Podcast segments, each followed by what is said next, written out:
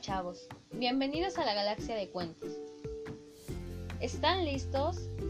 3, 2, 1, comencemos. Atrapados en Sunnyside. Todos los juguetes de Andy estaban atrapados en el centro de Sunnyside, excepto Woody.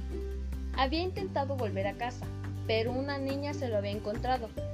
Todos habían creído que Andy quería tirarlos a la basura, así que, había así que habían saltado a una bolsa que iría a la guardería. El problema era que los juguetes estaban atrapados en el salón orugas, donde niños de 1 y 2 años jugaban de forma muy brusca con ellos. Buzz acababa de salir a escondidas de la clase y de oír una conversación que tenía algunos de los juguetes de Sunnyside. Buzz los oyó decir que sabían que los niños jugarían así con ellos. De vuelta en el salón orugas.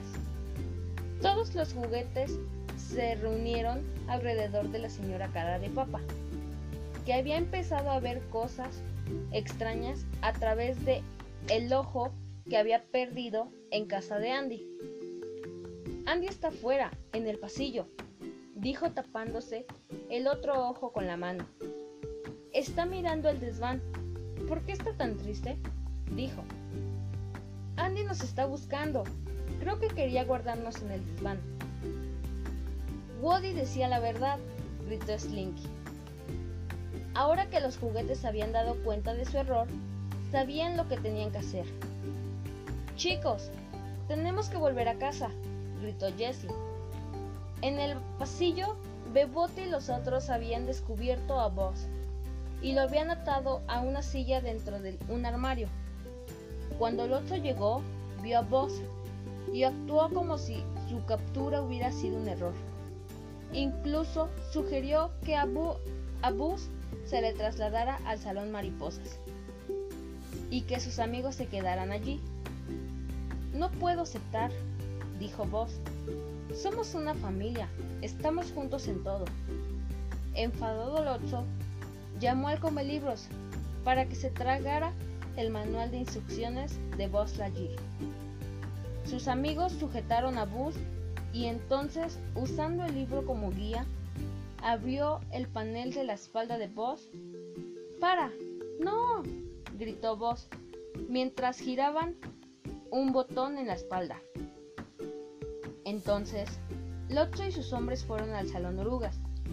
Los juguetes de Andy que no, no sabían nada de lo que estaba pasando, se sintieron aliviados al verlo. Ha habido un error, explicó la señora cara de papa.